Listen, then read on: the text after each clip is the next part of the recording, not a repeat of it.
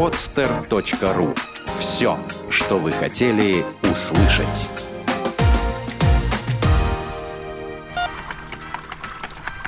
Программа с точки зрения науки. Взгляд из лаборатории.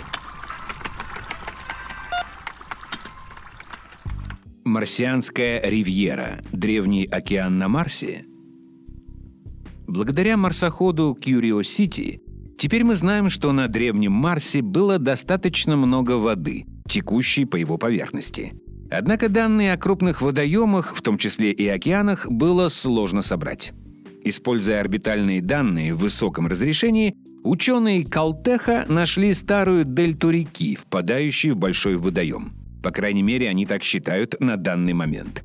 Добро пожаловать на ривьеру Эолис, самое убедительное доказательство береговой линии Марса.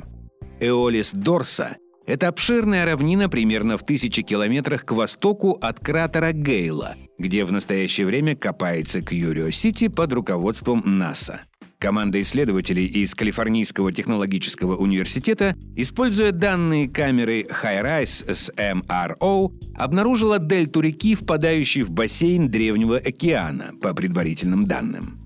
Ученые давно предполагали, что северные низменности Марса — это высохшее дно океана, но пока никто не нашел достоверных улик, рассказал Майк Лэмп, доцент кафедры геологии в Калтехе. Исследования были опубликованы в журнале Geophysical Research. Считается, что крупные регионы северного полушария Красной планеты когда-то были покрыты водой, поскольку большинство суши находится на более низком уровне, чем в южном полушарии.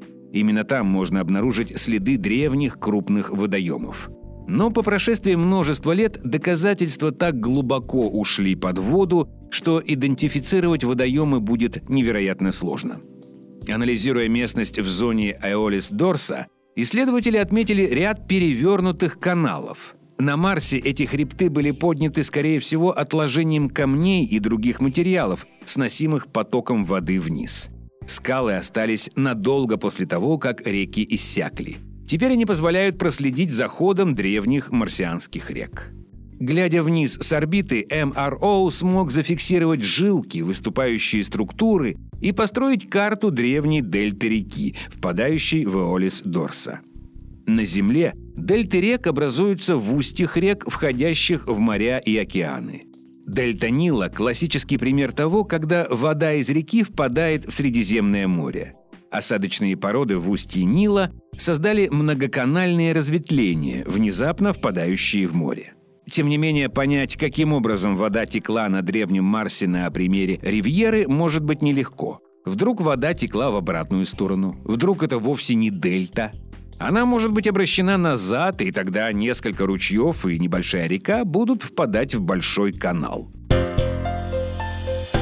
podster.ru Подкаст-терминал для ярких идей.